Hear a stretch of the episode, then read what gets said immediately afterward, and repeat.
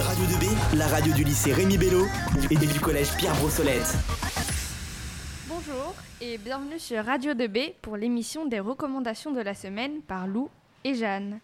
Alors j'espère que vous êtes tous prêts à écouter toutes nos super recommandations. Donc moi je vais vous parler de numéro 2 de David Fokinos que Lou vous avez déjà conseillé la dernière fois. Donc j'ai écouté, ses conseils et j'ai lu ce livre. Et j'avoue que j'ai été très surprise, j'ai beaucoup aimé euh, cet ouvrage qui traite le sujet de l'échec notamment. C'est écrit avec beaucoup de légèreté. Donc je rejoins vraiment l'avis de Lou qui l'avait beaucoup aimé. On vous recommande toutes les deux euh, de foncer chez votre libraire, euh, commander ce livre. moi aussi je vais donc vous présenter un livre. Donc je vais vous parler du Monde de Charlie de Stéphane donc, qui a été aussi adapté en film. Donc j'ai commencé par lire le livre. Alors euh, le livre il est sorti en 2010, donc ça commence un peu euh, à dater. Mais euh, donc dans le livre on va suivre Charlie. C'est un adolescent qui vient de rentrer au lycée. Il est très solitaire. Son meilleur ami s'est suicidé sans lui laisser un, sans lui laisser un mot. Et depuis, il lutte avec des troubles mentaux tels que la dépression. Et sa vie prend vraiment un autre tournant quand Patrick et Sam, deux terminales, le prennent sous son aile. Et il l'emmène faire la fête. Donc Charlie commence vraiment à découvrir la vie. Mais il va continuer de lutter contre ses démons et euh, découvrir en même temps qu'il a des traumatismes au fond de lui encore plus euh, cachés.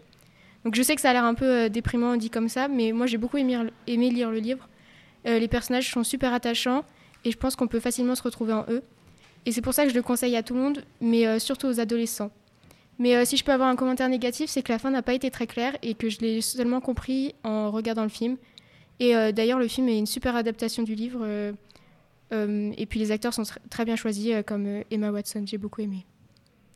Euh, donc euh, moi cette fois c'est pas vraiment une recommandation mais c'est plutôt un avis que je te demande par exemple à toi Lou mais aussi à tous nos auditeurs.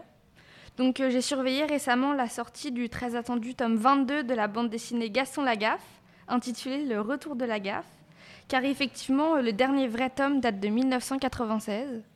Donc je suis vraiment super curieuse de découvrir cet ouvrage avec un nouvel auteur québécois qui écrit sous le nom de Delaf car depuis les ouvrages initiaux, André Franquin, leur auteur, est décédé en 1997.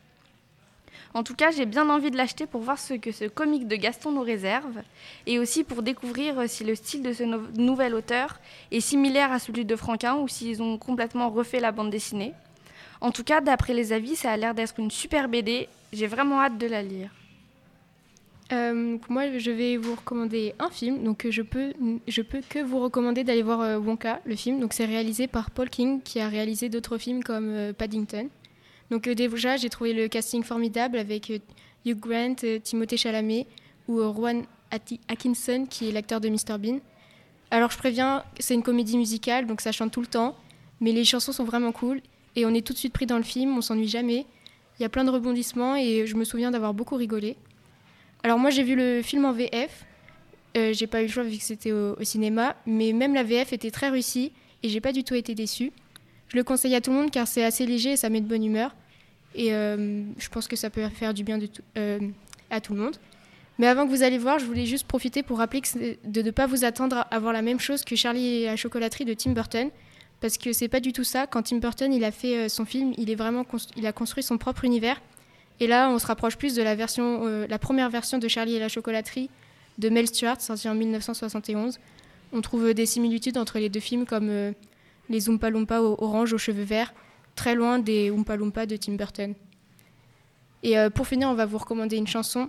Donc du coup, ce n'est pas, pas du tout un truc que j'écoute tous les jours je vais vous parler de Lucie et les chanteurs pour dames de Chrissy et Marc Lavoine. Donc euh, ce qui nous a intéressé ici, c'est vraiment le mélange des générations parce que c'est un duo inattendu mais qui marche plutôt bien et on trouvait ça sympa euh, que la musique rassemble tous les âges et elle peut mettre aussi tout le monde d'accord.